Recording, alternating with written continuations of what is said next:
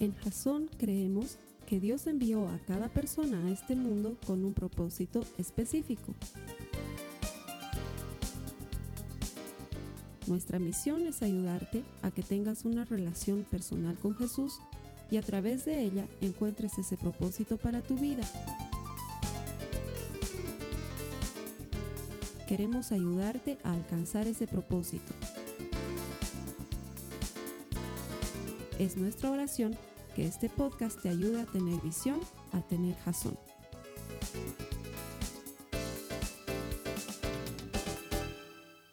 Y así, volaron tres semanas y estamos llegando al cierre de esta serie que se llama Sino Vender. Y hoy para cerrar quiero hacer una especie de sondeo, de encuesta, pero voy a necesitar, por favor, que esta vez utilices la sala de chat. Y cuando te estoy pidiendo que lo hagas, por favor, hazlo. La gente de YouTube parece que no me escuchara y o no prestan atención a lo que digo o les vale tres mangos lo que les estoy pidiendo. Por favor, interactuaremos en la sala de chat para que esto sea más divertido, más dinámico, ¿te parece? Quiero hacer un sondeo. Pero para eso voy a necesitar que seas absolutamente honesto, que seas absolutamente honesta. ¿Sí?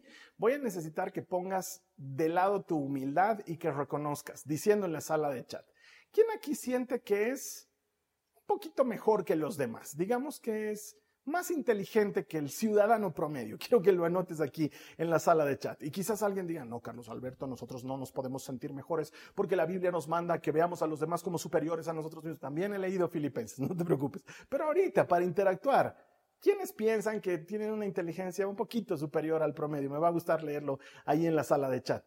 Y prometo que lo voy a leer. Ahorita no puedo, pero lo voy a leer más adelante. Me gustaría recoger estas opiniones y quizás nadie esté anotando. Tal vez en eso que les estoy pidiendo de honestidad todavía juega mucho un tema de humildad, pero quiero comprobarte que consciente o subconscientemente muchos de nosotros sentimos que somos un poquito mejores que los demás.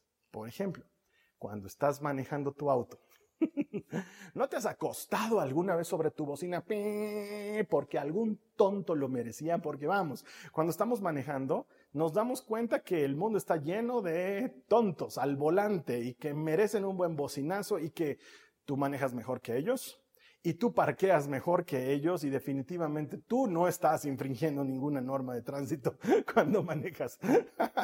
y sabes que Todas tus publicaciones en redes sociales son correctas y están bien hechas y mereces que escuchemos tus audios en velocidad normal porque no aburres a nadie y no deberíamos ponerlos en 1.5 o en 2 de velocidad. y es que en el fondo, de una u otra manera, consciente o inconscientemente, sentimos que somos poquito mejor que el resto. Y es una carga tremendamente pesada de llevar cuando siempre tienes la razón. Sobre todo, ahí le hablo con mucho cariño a muchas mujeres. Guiño, guiño. ¿No te cansas de tener que decirle siempre a tu marido, ¿qué te dije? Yo te dije, te lo dije. O tener que decirle siempre a tus hijos, les dije, yo se los dije, yo te lo dije. Te dije que no te metas con tal amigo, te dije que no te arregles con tal persona, yo te lo dije. es una carga pesada tener siempre la razón. Y el mensaje de hoy va a hablar sobre eso y es que no tienes tanta razón como crees. Y a eso es a lo que quiero llegar para que cerremos este círculo de sin ofender. Es inevitable que todos tengamos opiniones. Es legítimo, es perfectamente normal y legítimo que tengamos opiniones. Eso no es que como cristianos no debemos tener. Claro que sí, estás en todo tu derecho de tener opiniones y posturas. Em, tenemos nuestras opiniones y nuestras posturas, por ejemplo, con relación a los últimos tiempos y a los sucesos bíblicos. Tenemos nuestras posturas en relación a la interpretación de ciertos pasajes y lo que dice cierto evangelio o tal o cual profeta, ¿por qué no? O sobre los dones espirituales, cómo se los practica, si se los debe practicar, por qué sí, por qué no. De alguna manera todos tenemos alguna opinión y una postura al respecto o sobre la alabanza, que nos gusta, que no nos gusta, cómo debería llevarse a cabo, qué es lo que deberíamos hacer en una reunión de adoración y, es perfectamente normal. Y ni qué decir en temas cotidianos o en temas de, de, común opinión, ¿no? Como cuestiones relacionadas, por ejemplo, con temas conflictivos y polémicos como el aborto, por ejemplo, o todo lo que estamos viviendo hoy en día relacionado con la pandemia y la enfermedad relacionada con la pandemia y las vacunas y los tratamientos, ¿por qué no? O temas de género y así podríamos abarcar muchas cosas más. Los cristianos tenemos, ¿por qué no?, opiniones y posturas. Y esto no es malo, pero inevitablemente al tener una opinión y una postura, inmediatamente esto te pone en la acera contraria de quien tiene la opinión distinta y la postura distinta porque hay personas que van a pensar distinto a nosotros. Eso es inevitable, sucede desde el inicio de los tiempos y seguirá sucediendo. A lo mejor las posturas encontradas ocurren al interior de tu mismo hogar, en tu compartimiento bíblico, en el momento del café después de la prédica, no lo sé. Tenemos opiniones distintas y posturas distintas. Y sin embargo, tenemos que entender que la peligrosidad de tratar de tener la razón constantemente nos puede llevar a una situación que no nos deja bien parados como creyentes. Mira, quiero entrar a la palabra de Dios. Vamos a leer lo que dice Lucas 18, por favor, los versos 9 al 14, en un pasaje que quizás alguna vez ya hayas leído. Dice, luego Jesús contó la siguiente historia a algunos que tenían mucha confianza en su propia rectitud y despreciaban a los demás. Dos hombres fueron al templo a orar. Uno era fariseo y el otro era un despreciado cobrador de impuestos. El fariseo de pie, apartado de los demás, hizo la siguiente oración. Te agradezco, Dios, que no soy como otros, tramposos, pecadores, adúlteros. Para nada soy como ese cobrador de impuestos. Ayuno dos veces a la semana y te doy el diezmo de todos mis ingresos. En cambio, el cobrador de impuestos se quedó a la distancia y ni siquiera se atrevía a levantar la mirada al cielo mientras oraba, sino que golpeó su pecho en señal de dolor mientras decía, Oh Dios, ten compasión de mí porque soy un pecador.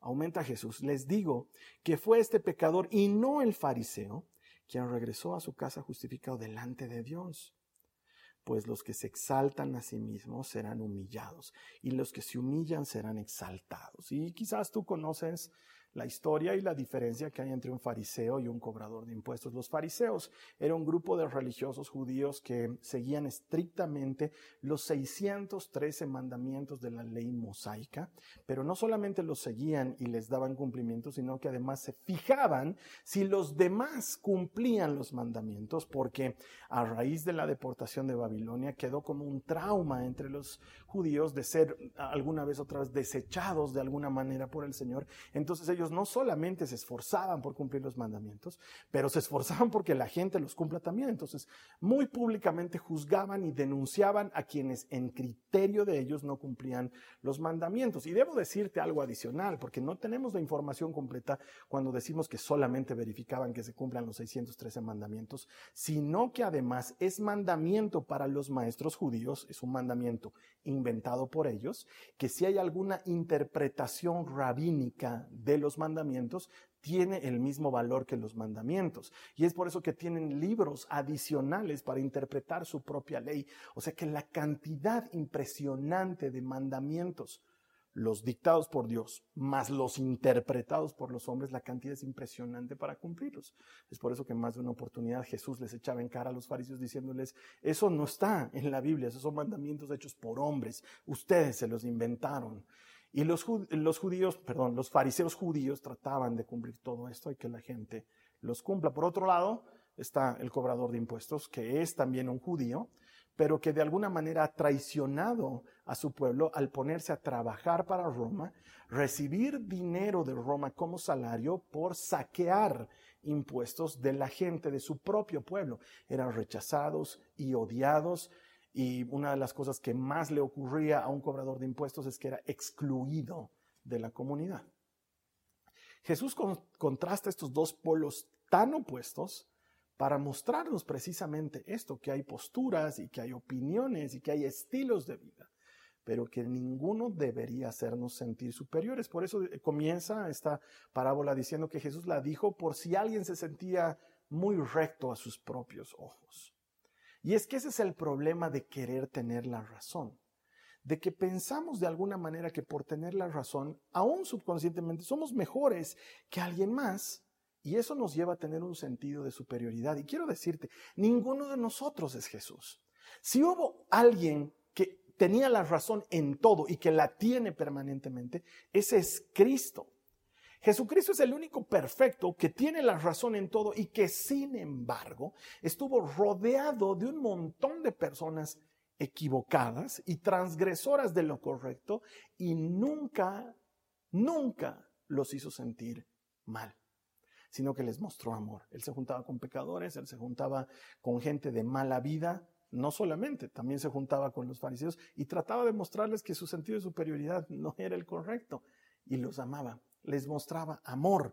Y es que para Jesús las cosas van más allá de correcto o incorrecto. Para Jesús también es importante la diferencia que hay, la distancia que hay entre humildad y orgullo.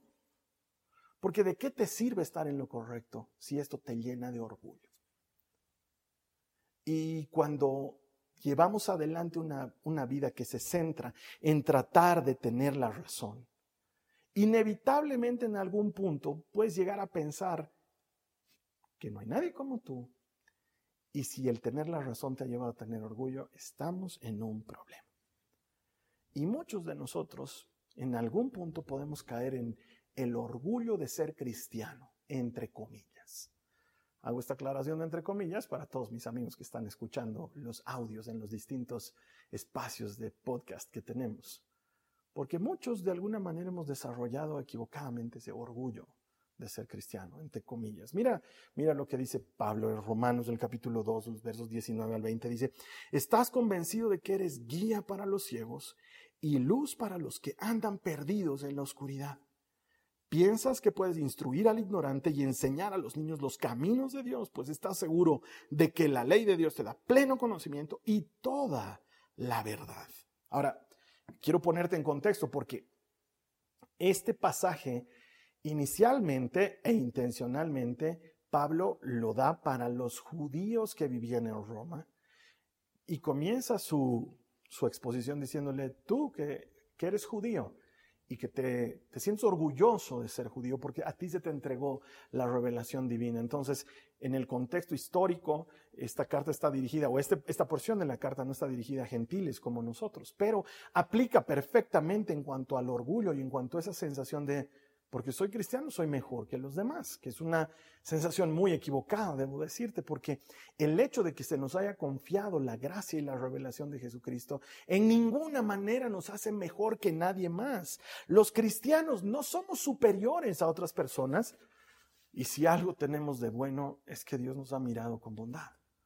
Pero eso no nos hace mejores ni superiores, ni nos pone en una condición distinta, porque somos pecadores necesitados de salvación. Y debo decirte, y quizás me des la razón, no por tener la razón, sino porque es algo que pasa, que conozco muchas personas que no son cristianas y llevan una vida recta y digna de imitar. Y conozco muchos cristianos que no merecen llamarse cristianos. Cuando la semana pasada hablábamos de esa gente, Muchos cristianos somos esa gente, entre comillas, esa gente que, que embanderándose de Cristo hace quedar mal a Cristo. Esta semana leía justamente a raíz de, este tema polémico de una niña que fue violada por su, por su abuelo, que ni siquiera es su abuelo, es su abuelo, su abuelastro, por, por decirlo de alguna manera, no sé si es correcto expresarme así. Hay ahorita un tremendo debate de si la niña debe abortar o no, tiene 11 años y es un caso doloroso y triste. Pero ha polarizado más las posturas y las opiniones. Y entre las cosas que me tocó ver, veía una persona que publicaba algo así que decía como, o perdón, algo que decía, con Dios no tengo ningún problema, son sus fans los insoportables. Y medio mundo entraba ahí al, al cachascán público. Y es que en alguna, alguna medida los cristianos a veces damos esa imagen de que nos sentimos superiores a los demás porque hemos conocido a Cristo y porque hemos recibido su palabra, pero esto no nos pone en una condición de superioridad, porque aun cuando estemos en lo correcto, y lo estamos, la, la palabra de Dios es correcta, pero aun cuando estemos en lo correcto, ¿de qué nos sirve si esto nos va a enfrentar a la gente y nos va a llevar a no mostrar amor, que es lo que sí nos pidió Cristo, porque como lo hemos visto en semanas anteriores, no hemos sido llamados a tener la razón, hemos sido llamados a amar. Es muy difícil ganar para Jesucristo a una persona a quien nos hemos enfrentado o a quien le hemos mostrado un lado agresivo de nosotros que no necesariamente representa la verdad del Evangelio. La gente jamás se va a sentir atraída a Jesucristo por nuestra superioridad moral. Nadie va a sentir que Jesús le está invitando a participar de su mesa si el emisario se muestra como alguien que siente que es moralmente superior a los demás. El hecho de que tengamos la razón en algo no significa que estemos marcando la diferencia. Y para presentar el Evangelio necesitamos marcar la diferencia. Jesús estaba rodeado de pecadores. Y cuando los seguían, Él no los hacía sentir mal, no los condenaba, sino que les mostraba amor y gracia. Esa era su constante respuesta al hombre, a la mujer, que cae y que peca. En lugar de excluirlos, Jesús los incluía. Y es más, a todos aquellos a, quienes los religiosos y fariseos de la época excluían, es a quienes Jesús incluía con mucha más intencionalidad. Y yo sé que alguien debe, decir y pensar, y es una postura, considero legítima, pero no necesariamente la que debemos asumir para anunciar el Evangelio. Alguien puede decir, pero Carlos Alberto, el Evangelio debe ofender, porque la misma palabra del Señor nos enseña que el Evangelio es escándalo para el hombre carnal. Y yo te voy a decir, claro, claro que el Evangelio es escándalo para el hombre carnal, pero no por lo que estás pensando, sino que es un escándalo por la locura de la gracia. Ese es el verdadero escándalo. Que sin merecerlo, nosotros hayamos recibido tal perdón, tal favor y tal amor. No se puede comprender, ni siquiera eh, explicarlo de la manera correcta. ¿Cómo es que un amor tan eterno y tan incondicional nos ha sido dado a nosotros como pecadores. Eso es escandaloso para el hombre carnal. La locura de la gracia. ¿Cómo es posible que un amor tan inmerecido nunca termine? Entonces, pretender escandalizar con el mensaje de Cristo no necesariamente significa llegar a la ofensa. De hecho, eliminemos el necesariamente. No significa hacerlo. Escuchar la predicación debe ser algo que lleve a la gente a convicción de pecado, no a condenación por el pecado. Y es el Espíritu Santo el que convence, no es el predicador. No es mi trabajo. No es tu trabajo cuando le presentas el Evangelio a alguien.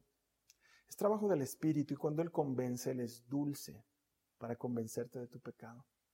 Él no te acusa, el enemigo es el que acusa y nos parecemos muchísimo al enemigo cuando nos volvemos acusadores de las personas. Ese es el verdadero escándalo para el hombre carnal, la gracia.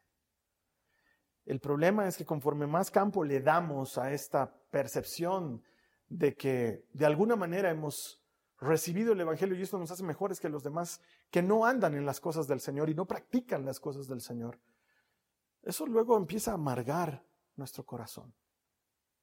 Y cuando nuestro corazón se amarga, el fruto de nuestra vida es amargo. No sé si, si has llegado en algún momento a tener ese pensamiento de a nadie le importo.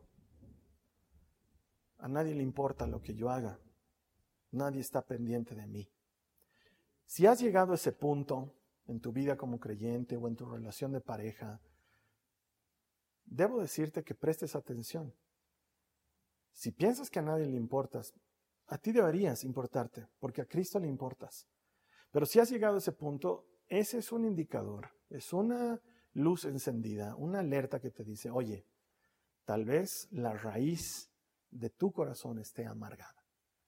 Llegar a pensar que no le importas a nadie es un signo potente de que hay amargura en tu corazón. Mira lo que dice Hebreos en el capítulo 12, los versos 14 y 15. Dice, esfuércense por vivir en paz con todos y procuren llevar una vida santa, porque los que no son santos no verán al Señor.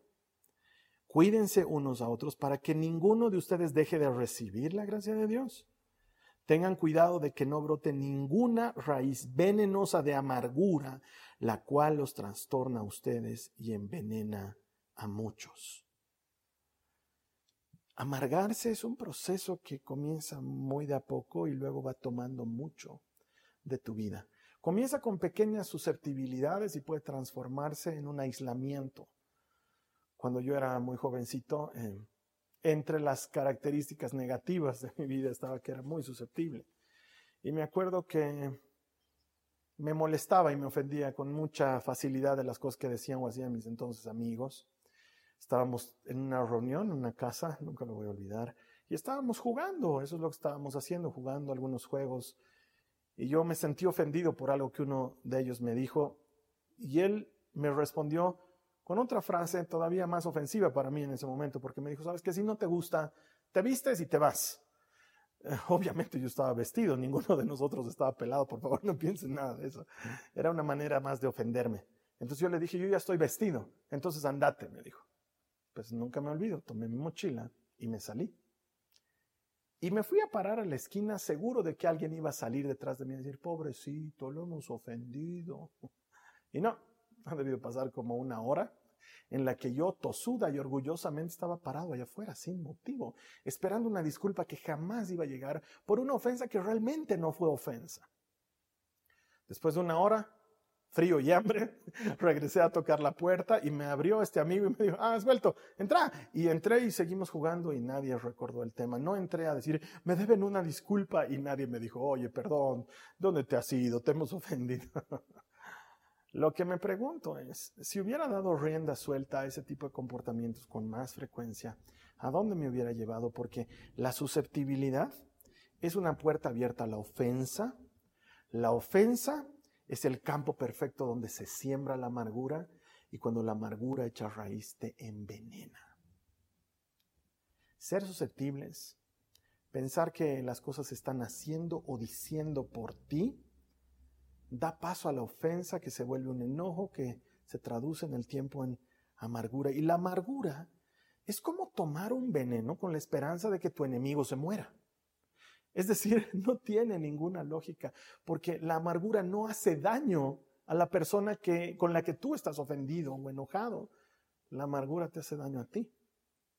Es más, la otra persona ni se entera la mayor parte del tiempo de que tú estás ofendido o que estás ofendida o amargada. No, no lo saben. Pero tú lo llevas allá adentro y vienes masticándolo por mucho tiempo. Cuando el autor de Hebreos nos dice esta frase envenena a muchos, está utilizando una palabra que se pronuncia miaino. Miaino. Difícil de, de, pronunciar. Literalmente este miaino significa contaminar. Es como la polución, que en cuanto entra en una ciudad lo contamina todo. Las paredes están llenas de, de los vestigios de esta polución, los autos están llenos de estos vestigios de la polución e incluso si llueve, llueve lluvia ácida, lo contamina todo. Eso nos está diciendo la Biblia, que la amargura lo contamina todo y entonces la gente herida hiere a otros. La gente amargada amarga a otros y la gente lastimada lastima a otros. Y si en nuestro compartimiento bíblico hay una persona amargada, va a empezar a contaminar a otros y los va a empezar a amargar. Y si en tu trabajo hay una persona tóxica y amargada, va a empezar a contaminar a los demás y los va a empezar a amargar también. Y si en tu familia hay una persona amargada, va a hacer lo mismo y va a contaminar a todos. Y si en tu matrimonio tú estás amargado o tú estás amargada, hay muy poco que se puede hacer para rescatar a tu pareja porque pronto lo contaminarás. La amargura es contagiosa y estamos viviendo una pandemia que es altamente contagiosa. Creo que podemos entender lo contagioso que es vivir amargados. De hecho, mi esposa está viendo una serie de televisión romántica, bien bonita, en la televisión en Netflix y algunas veces la veo con ella. Es, es muy bonita la serie y me gusta acompañarla a mi esposa en esto. Y me llama la atención entre las muchas cosas que pasan en esta serie que hay una especie de club de las amargadas. Se reúnen en un restaurante local, sobre pretexto de que tienen un club de tejedoras y cosedoras, y se ponen a coser manteles y a tejer cosas. y en realidad la reunión es solamente para vertir amargura y cada una suelta toda su amargura. Además, un, en contra unas de las otras, ¿no? Descaradamente se dicen sus cosas en la cara, pero todo vestido de amargura y todos disfrazados del club de tejido y de cocido y es súper chistoso. Y me hace recuerdo muchas cosas que uno ve, por ejemplo, hoy en día en las redes sociales, esos grupos o esas publicaciones en las que la gente bota su amargura y todos los amargados empiezan ahí a vertir su veneno y, se vuelve horrible o, muchos grupos, ¿no? En los que las personas se reúnen a sacarle el, cuero, como decimos aquí en Bolivia, a alguien más. Y, ¿qué se puede esperar de personas amargadas? Y sabes que los cristianos, cuando nos empezamos a sentir superiores y empezamos a mirar a los demás de lejos, empezamos a aislarnos porque sentimos que no debemos contaminarnos con el mundo y eso nos lleva a empezar a guardar amargura en nuestro corazón en contra de aquellos que no están haciendo las cosas como nosotros pensamos que deberían hacer. Y la Biblia nos enseña cómo librarnos de la amargura. Mira lo que dice Efesios 5, 11. Dice, no participen en las obras inútiles de la maldad y la oscuridad. Al contrario, sáquenlas a la luz. Y aquí alguien me va a decir, pero Carlos Alberto, esa es la cita, me la has quitado de la lengua. Esa es pues la cita perfecta que nos dice que nosotros debemos denunciar lo que están haciendo los demás. ni siquiera has entendido bien todo lo que está hablando Efesios. Aquí la invitación es que no permitamos que cosas como estas, que el juicio, que el chisme, que la amargura, que el enojo, todo lo que Efesios 4 en la semana pasada nos ha dicho que desechemos de nuestras, de nuestras vidas, aquí es donde se nos está diciendo que la forma de desechar eso es sacándolo a la luz. Porque mientras se mantiene escondido, más daño hace. Pero cuando lo sacamos a la luz, la luz lo revela todo. Jesús es la luz. Él es el que puede limpiar toda esa mugre que tengamos adentro. Entonces, mi hermano, mi hermana, necesitamos llegar a ese punto en el que admitas que estás amargándote en tu corazón, que tienes un problema de amargura ahí adentro y que lo saques a la luz. Paso número uno, hay que admitirlo. La semana uno comenzamos diciendo que para muchos de nosotros la parte difícil es admitir que nos enojamos o que nos ofendemos. Hay que sacar eso a la luz y decir, ok, tengo un problema. Y tal vez ya he llegado al grado en el que me he amargado mucho porque me he empezado a aislar de las personas, ya no participo de tal cosa, ya no participo de tal actividad, ya no me junto con los fulanos, ya no voy a tal cosa. ¿Por qué? En el fondo puedes estar empezando a amargarte, entonces sácalo a la luz. Lo segundo que te diría es pedí ayuda. Aquí en Jason tenemos un ministerio de consejería que es muy hermoso, se llama Bálsamo. Y si tú necesitas ayuda, solamente tienes que levantar la banderita de auxilio. Te vamos a ayudar. Hay gente entrenada en muchas temáticas, desde salud mental hasta temas de pareja para ayudar a las personas a salir de los problemas en los que se encuentran, porque sabes que reconocer que tienes un problema no es malo, es el principio de la salida.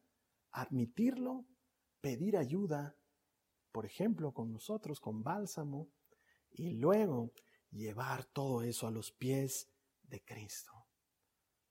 Con absoluta certeza te puedo decir que a partir de eso la ayuda está en camino.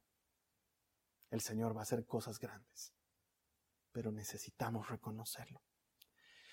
Esta serie me ha servido para entender que muchas personas están en situaciones de verdadero dolor. Y este dolor muchas veces está personificado con nombre y apellido en alguien que te ha hecho daño. Por culpa de, y tú ponle el nombre que quieras, por culpa de no tengo un trabajo estable. Por culpa de no puedo ver a mis hijos por culpa de mi relación con mi pareja se ha terminado. Por culpa de no puedo ver a mis padres y no puedo ayudarles como ellos necesitan. Por culpa de mi salud nunca más va a ser la misma. Por culpa de no puedo vivir tranquilo porque constantemente tengo el acoso o de la justicia o de tal persona o por culpa de mis sueños no se van a realizar. Por culpa de lo he perdido todo.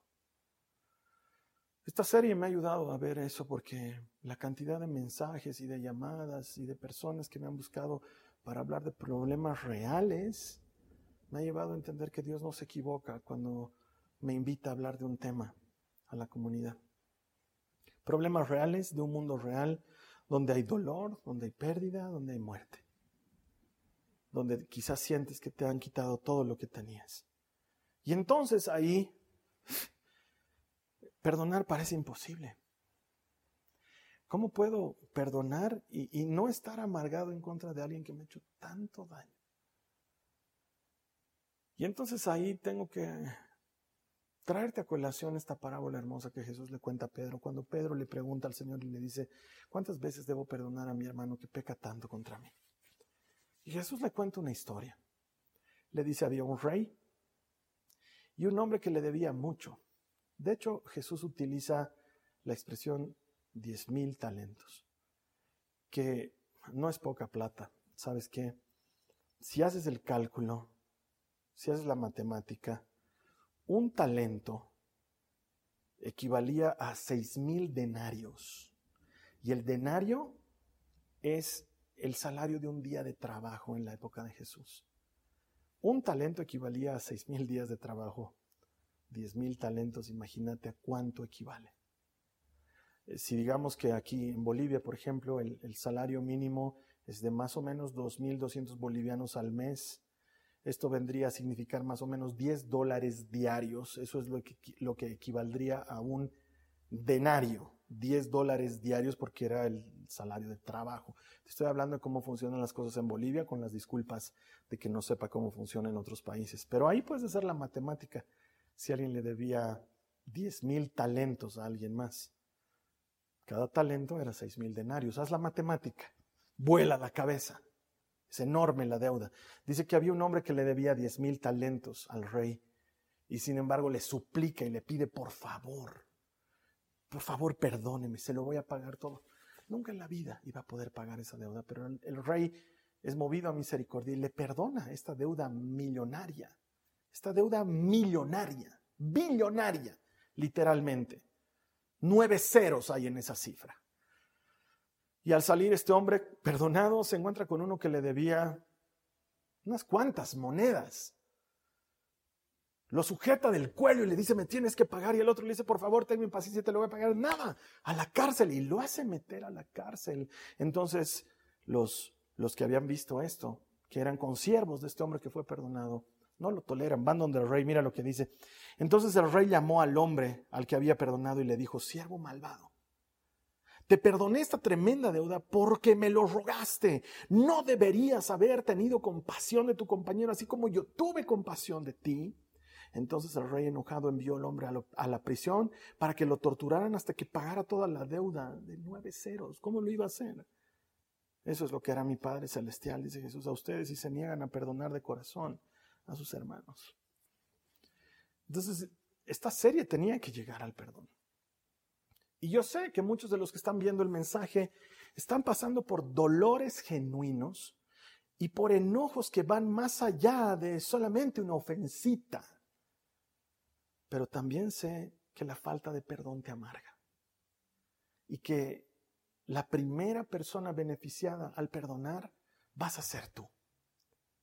Y que Jesús te está invitando a que perdones, no porque el ofensor lo merezca, ni porque tengas que ir a decirle te perdono, ni porque esto significa que para los que están en un juicio, para los que están en un problema legal o en un litigio grande, tengan que eh, ir a buscar a la persona para decir, el predicador me ha dicho que eso. No, sino para que quites la carga de tu corazón donde está esa amargura que te está chupando tu vida, no la de tu ofensor la tuya. Estás bebiendo un veneno que no le está haciendo daño a otra persona, sino solo a ti. Y perdonar es soltar la carga y aliviar la amargura de tu alma. Pero perdonar no significa transformarte en el saco de golpear de alguien más.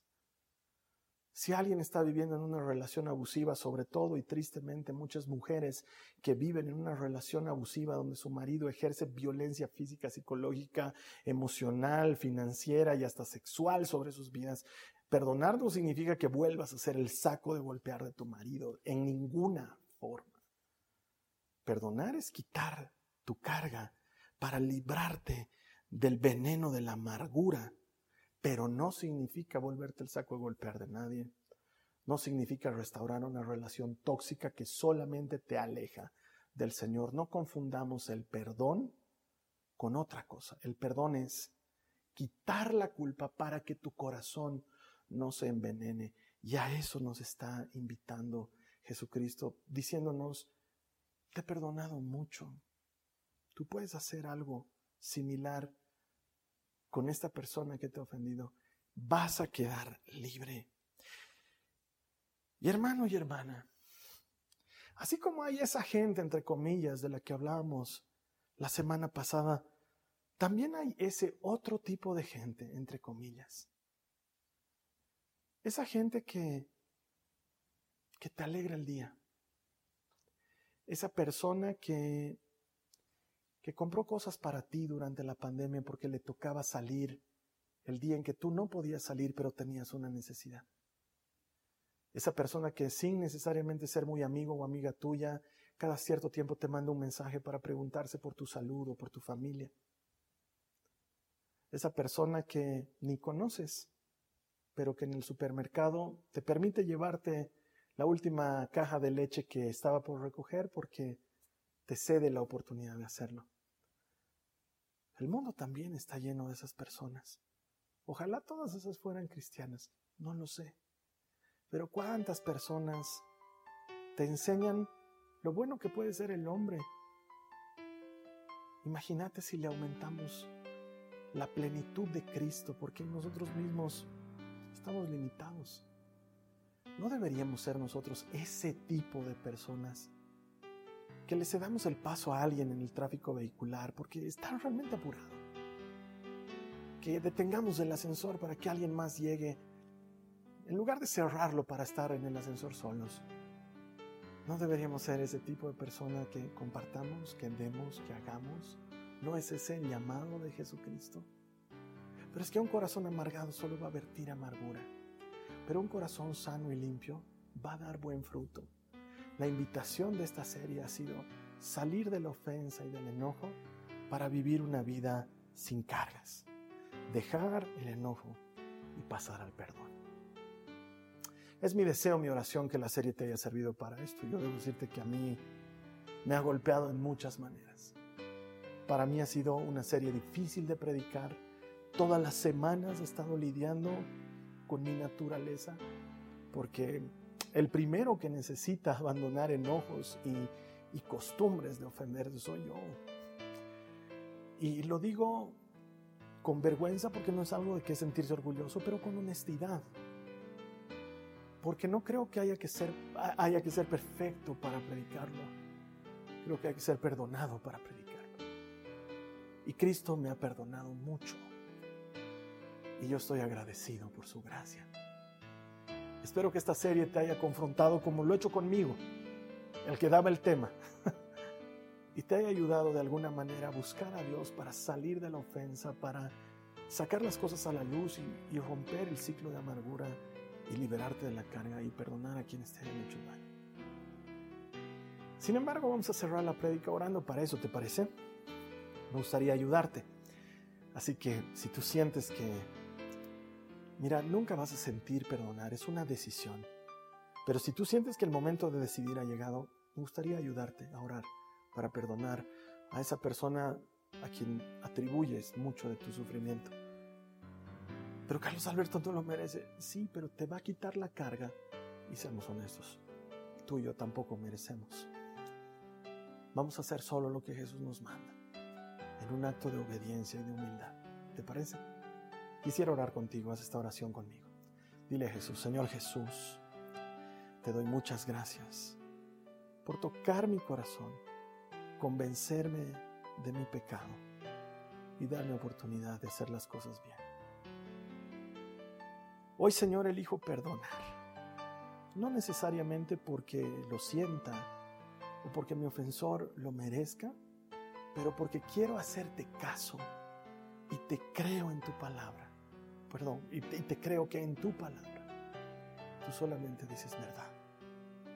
Me abrazo de tu verdad y recibo tu gracia. Y hoy escojo perdonar. ¿Y qué tal si aquí, mira, nadie te está viendo más que Jesús? Hay que olvídate de la sala de chat. Aquí es entre tú y el Señor. ¿Qué tal si aquí le dices el nombre de la persona o las personas a quienes vas a perdonar para quitar esa pesada carga de tu alma amargada? Señor, te entrego a esta persona, te entrego a fulano, a sutano, no sé a quién, y le perdono. En el nombre de Jesús, en obediencia a ti. Gracias por darme el coraje de hacerlo. No sé para quién ha sido esta oración, pero sí sé que muchas cadenas se han roto en este momento y que tú sientes el alivio de soltar la pesada carga de la amargura y abrazar la gracia, la que tú y yo hemos recibido inmerecidamente.